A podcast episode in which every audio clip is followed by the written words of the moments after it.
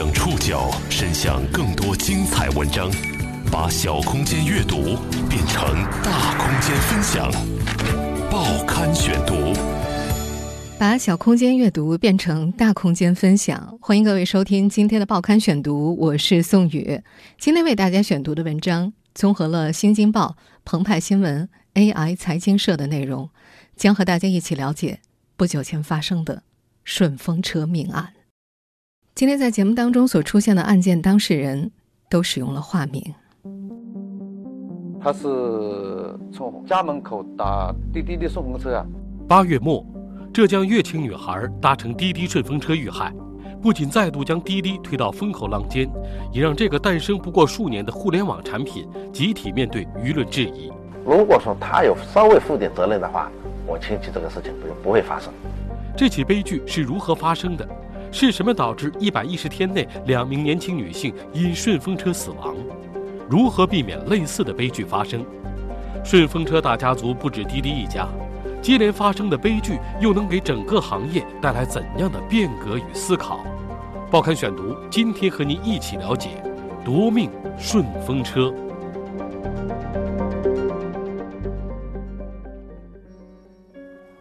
浙江乐清女孩赵晨的生命。定格在了二零一八年八月二十四号。他在去永嘉县赴朋友生日宴的途中，被顺风车司机钟某抢劫、强奸、杀害。再过几个月，他就要过二十二岁生日了。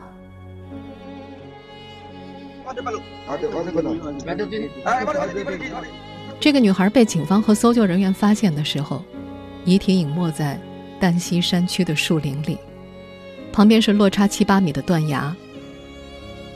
龙之野救援队的刘晓光队长当时正在现场，他回忆，女孩头朝上，腿朝下躺在斜坡上，双腿被绑紧，衣服完整，左手上有伤口，不知道是被什么所伤的，只是满是血迹。他的表情没有很痛苦，自然地闭着双眼。说其实也绑着的。但是呢，那个脚呢，它曲着，因为被被挣扎过程嘛，然后呢，想把那个那个那脚绑着呢，想给它挣脱掉。那是八月二十五号清晨，小城上空正稀稀拉拉的下着雨。龙之野救援队是温州乐清民间各行各业人士自发组建的公益组织，队员们是在二十四号傍晚十七点左右收到赵晨家属的消息，请求帮助寻人。和他们一起行动的还有派出所的工作人员，赵晨的亲戚朋友，一共有一百三十多人。乐清刑侦队跟虹桥派出所、半旗派出所，他们全部警员都出动。冒雨搜寻持续到了二十五号凌晨三四点，因为天气原因并且范围太大，搜寻终止。我沙沙所有的路段都走遍了，都没找到发现中。直到天亮之后，赵晨的遗体。被警方发现，在第二天的这个凌晨，大概不到五点，然后犯罪嫌疑人已经被抓到。警方呢，然后呢，把犯罪嫌疑人呢，然后带到这个地方。作为现场在哪里？叫他去去认这个。我看到了，嗯，我们都看到了，在哪里？嗯，在马路边。八月二十六号早上，当地警方向赵晨家人做了案情通报会。警方讲述了赵晨受害的过程。嫌疑人绕路，把车开入人烟稀少的山路之后，将赵晨手脚捆绑，用胶布将其嘴封住，然后开始向他要钱。赵晨身上没有太多现金，最后通过微信转账，给嫌疑人九千多块。收到钱之后，嫌疑人对其实施了侵害，并用匕首刺其颈部，最后把女孩的尸体抛下了悬崖。如果没有这次意外，这个即将过二十二岁生日的年轻姑娘有着灿烂明媚的未来。她乖巧懂事、温顺漂亮，刚刚从杭州辞职，回到故乡乐清市虹桥镇。按照规划，她或许会在这个她长大的小镇上找一份幼师工作，安稳一生。可是人生并没有或许这个选项。报刊选读继续播出：夺命顺风车。八月二十四号十三点三十八分，赵晨在家门口坐上了一辆四川车牌的滴滴顺风车，他的目的地是永嘉县上塘镇。他要在那儿和一位闺蜜会合。第二天，他们要去往温州市区为另一位闺蜜过生日。赵晨家境不错，父亲是当地一家电子厂的高管，十多年前便凭借厂里非常不错的效益，在虹桥镇的主干道飞虹南路上买下了如今的住处。这是一栋沿街的门面房，以及上面四层住宅楼。他的母亲原本也是幼师，生下赵晨之后就辞职在家，成了全职太太。他还有个弟弟，在杭州念大学。亲人对这个女孩的评价，无一例外是乖巧、懂事、温顺、漂亮。在叔叔眼里，赵晨是见了长辈总要笑着打招呼叫人的乖乖女；在姑父眼里，她是如果大人有事忙，让她帮忙带小孩，总能带得很好的大姑娘；在表哥眼中，她是集万千宠爱于一身，没有人不疼的公主；在伯父眼里，他是用第一笔工资给爷爷奶奶、外公外婆发红包的孝顺小孩。初中毕业之后，赵成考取了温州大学三加二幼师专业，他用五年的时间拿到了大专文凭。临近毕业，他到温州的一家幼儿园实习工作了一年，之后去杭州一位亲戚的公司做了一年的行政。一个月前，他辞职回到了家乡乐清市虹桥镇，亲人们介绍。一个人在那边，家长不放心嘛，叫他回来，在身边，希望他好好成长，平安幸福呀。可是没想到，悲剧就发生在家门口。八月二十四号一点十五分，母亲送他下了楼，直到一点三十八分，他看见女儿钻进一百多米外的那辆黑色轿车里，才返回了家中。虹桥镇到永嘉县。隔着将近五六十公里的距离，赵晨的姑姑说：“因为是小姑娘，要考虑安全，平时出行都是车接车送的。而那天他爸爸刚好有事，就没去送她。通常，从乐清虹桥到永嘉上塘有两条路可以选择：走 G 幺五高速公路四十多分钟，走幺零四国道需要七十五分钟。但是，赵晨的家人们并不知道。”这个女孩搭乘的顺风车，走的却是另外一条人迹罕至的杨凌公路，开往目的地起码需要两个小时。下午三点左右，母亲拨打赵晨的手机，确认女儿是否到达永嘉，可是没法接通。赵成的叔公说：“他妈妈沙地总打电话给他的时候，想问一下是否到了没有，结果打去的时候，电话关机了。顺风车偏离了路线。”赵成显然发现了异样，他在微信群里陆续给朋友们发信息：“怕怕，这个师傅开的山路一辆车都没有，救命啊！”随后，赵晨的朋友小四在十五点四十二分、十六点、十六点十三分、十六点二十八分、十六点三十分、十六点三十六分、十六点四十二分七次联系滴滴。讲明事情的经过，并不断确认进展，得到的回复是将有相关安全专家介入处理此事，会在一小时内回复。一线客服没有权限，在这里请您耐心等待您的反馈，我们会为您加急标红。朋友们迅速和赵家人取得了联系。傍晚十六点左右，赵晨的亲属赶去报警。赵晨的叔公说：“他妈妈身体比较急，怕婶婶就打电话叫我们。”快点去派出所报案。后来我跟我二哥一起到派出所的时候，大概是四点四点半差不多。根据乐清警方通报，二十四号下午五点半左右，受害人家属向乐清虹桥派出所报警，称其女儿失联。经过初步了解，民警于十七点三十六分用接警电话与滴滴平台进行联系，平台客服称需要三到四个小时提供查询结果。民警表示情况紧急之后，滴滴公司同意加急处理。十七点四十九分，滴滴公司回电称需要提供介绍信以及两名民警的警官证等手续。民警于十八点零四分通过邮件发送到滴滴公司。十八点十三分，乐清警方收到了滴滴公司发来的车牌以及驾驶员信息。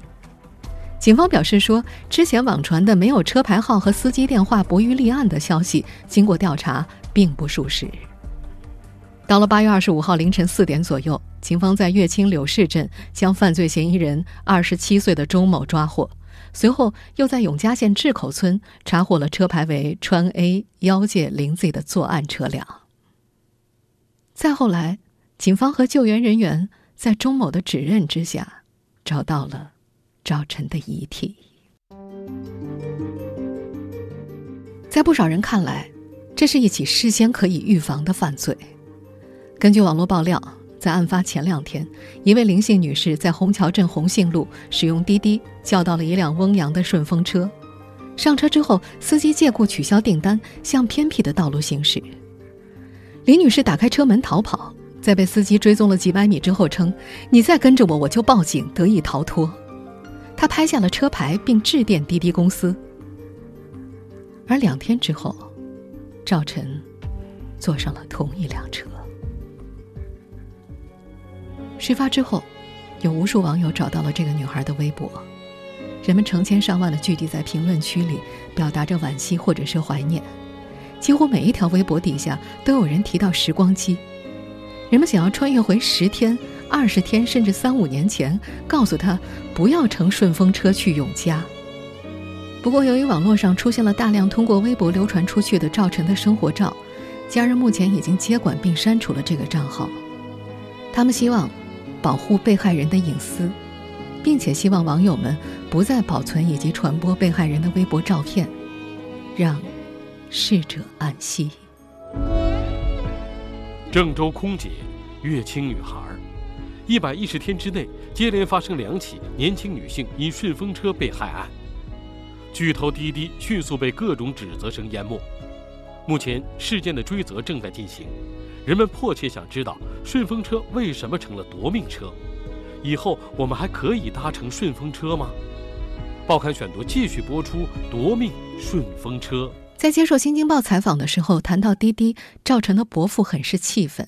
我们几个亲戚就是问他，五月份的时候，空姐的那个到现在才三个月，为什么频繁的出这个事情啊？你这样不是谋财害命吗？我说你们去回答。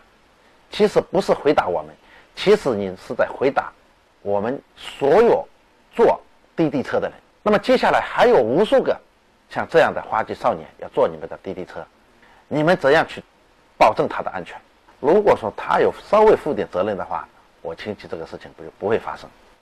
八月二十六号下午，针对八月二十四号浙江温州市女孩乘坐滴滴顺风车途中被害事件，交通运输部。联合公安部以及北京市、天津市交通运输公安部门对滴滴公司开展联合约谈，责令其立即对顺风车业务进行全面整改。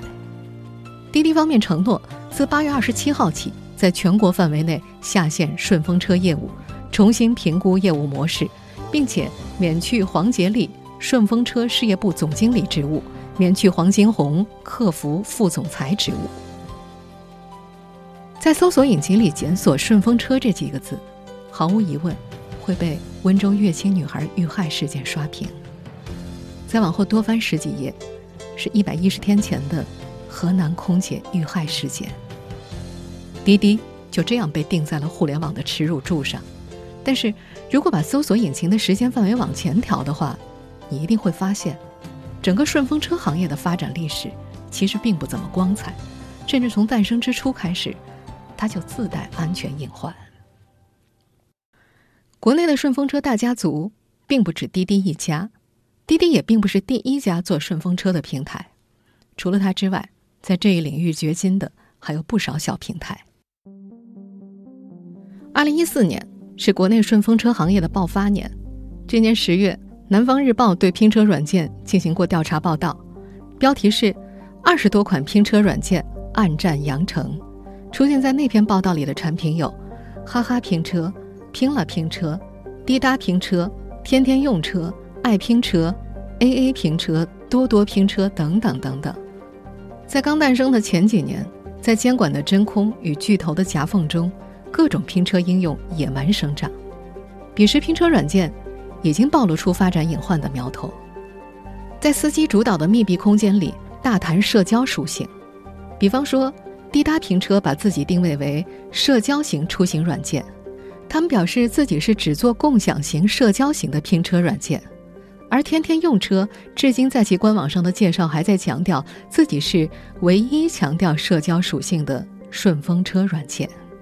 在这一行业诞生之初，就有人担忧，以出行为载体。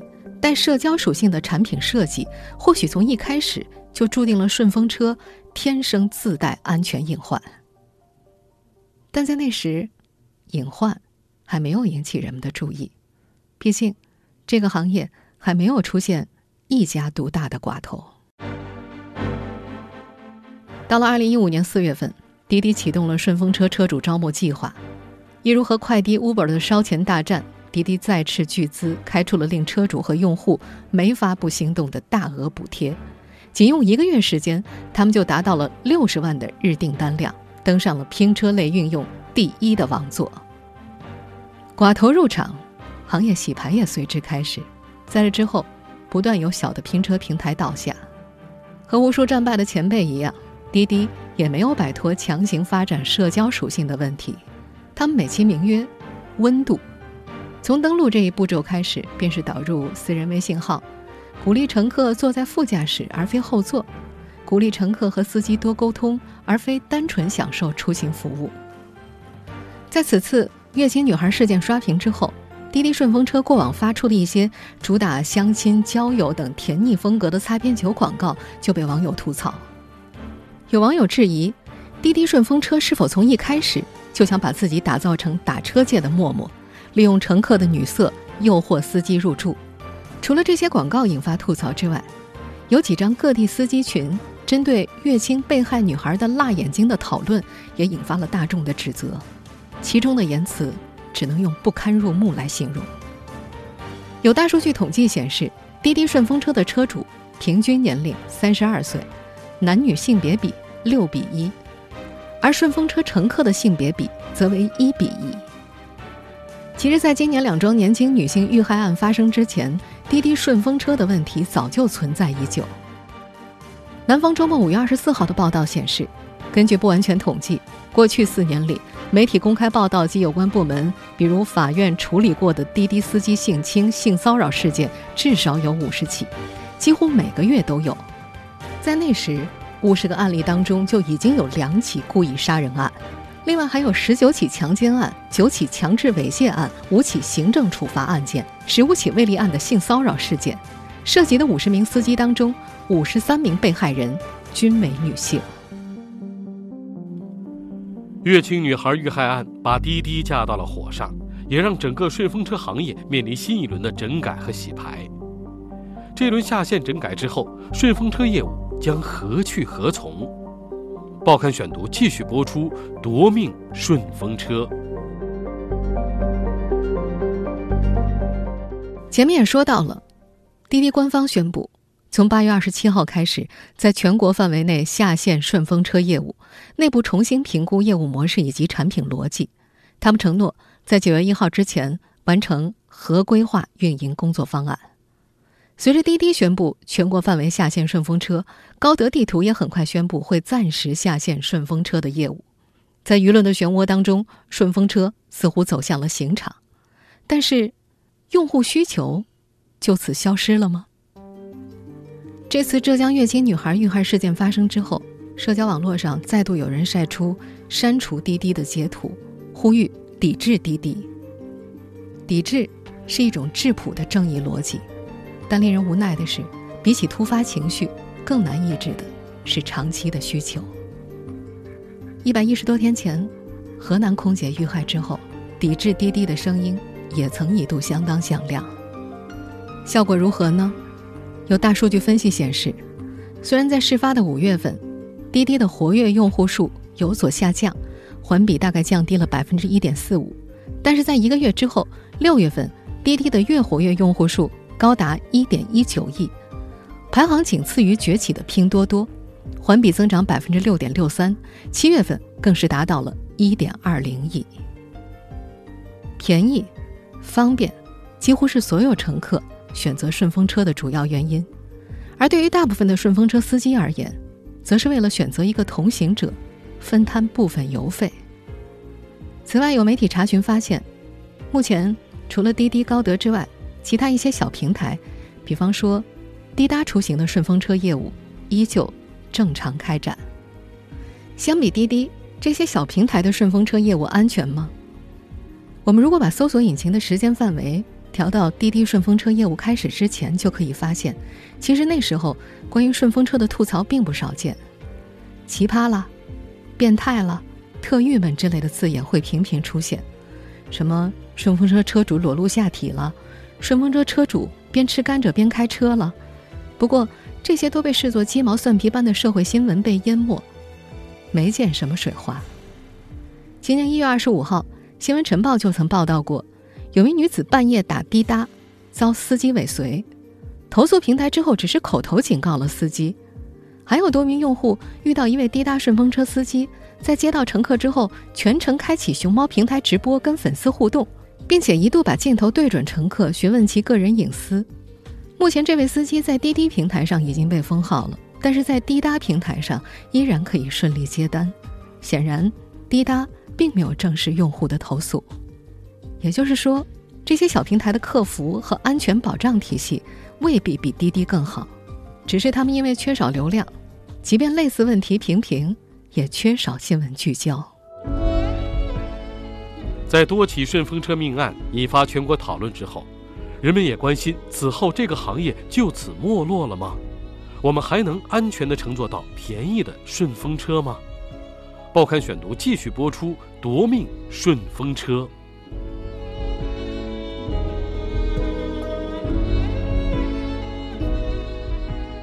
在北方工业大学汽车产业创新研究中心的主任季雪红看来，兼顾各方利益的顺风车是最能够代表共享出行的业务模式。他希望未来能有一个健康的引导发展，比方说，政府应该出台顺风车规范管理方案，包括。增加对司机的线下培训和审查，虽然会增加时间成本，但毕竟安全是最主要的。此外，在技术上强化安全保障也是必不可少的。有业内人士提出，Uber 的模式值得滴滴参考。在美国，在遭遇多起司机性骚扰的投诉之后，Uber 在其应用当中上线了一项呼叫911的紧急按钮，乘客点击了这个紧急按钮。它就会立刻自动把乘客所乘坐车辆的位置、品牌、型号、颜色以及车牌号发送给警方，全程无需说话。尤其是在乘客不能够说话的时候，这个功能更加重要。美国广播公司 NBC 的记者在这个功能出现之后做过实验：乘坐人在事先不知道地址的地方，通过内置软件报警，五分钟之内，警察就赶到了现场。实际上，滴滴顺风车在五月的河南空姐遇害案之后，于五月三十一号公布了更新版的整改方案。他们宣称，在全面下线社交和评论功能的基础之上，将一键呼叫幺幺零、幺二零等紧急求助功能提升至显著位置。但是，在浙江乐清女孩遇害事件当中，这个所谓的置于显著位置的一键呼叫功能，并没有发挥作用。受害女孩只是通过微信向朋友吐槽求助了。不仅是这位浙江乐清的女孩，我相信经常使用滴滴软件的你和我，恐怕很少注意到滴滴 App 当中的紧急呼叫以及一键呼叫幺幺零的功能到底在哪儿。有知情人士则透露说，一键呼叫幺幺零的功能没有设置在显著位置，同时也考虑到了接警成本。如果误触报警或者会增加警力紧张。也就是说，我们的顺风车平台并不是没有 Uber 模式，只是这一模式并没有在危险来临的时候真正发挥作用。同济大学交通运输工程学院教授陈小红：自己来设计这种环节，往往只是利于企业本身的在运营过程当中的人力支持，或者说是管理的便利性。而不是从乘客出发，真正能够做到以保障乘客安全为第一目标。反过来来讲，涉及到安全和紧急求援的问题，你去跟一家企业来求援，恐怕也不是一个最好的。连续发生的顺风车命案，也把滴滴漏洞百出的客服响应机制曝光在大众视野之下。新京报记者调查发现，滴滴的一线客服工作。都是由外包公司承揽的。这些客服的招聘门槛很低，月薪大概在三千元左右。有业内人士在接受 AI 财经社采访的时候表示，滴滴客服完全没有经验，而处理类似人命关天的事情需要极高的专业素质和心理素质。他们想做，但没做起来，因为这件事确实不容易，需要投入，更需要专业的团队。当然，这同时也意味着一笔不菲的投入成本。未来顺风车这一模式是否行得通，依然命运未决。从企业的发展角度来说，每一个成功的公司都会经历一个还债的过程，在野蛮生长时期遗留下来的细小漏洞，都会在事后以更加猛烈的方式爆发出来。而这次的顺风车危机，就是一家企业初步触摸到了公众责任和企业利益的社会边界，这也是一次剧烈且疼痛的成人礼。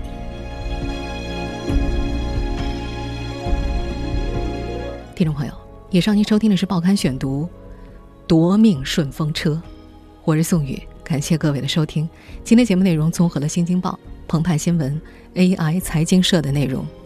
收听节目复播，您可以关注《报刊选读》的公众微信号“宋宇的报刊选读”，或者登录在南京网易云音乐。我们下期节目时间再见。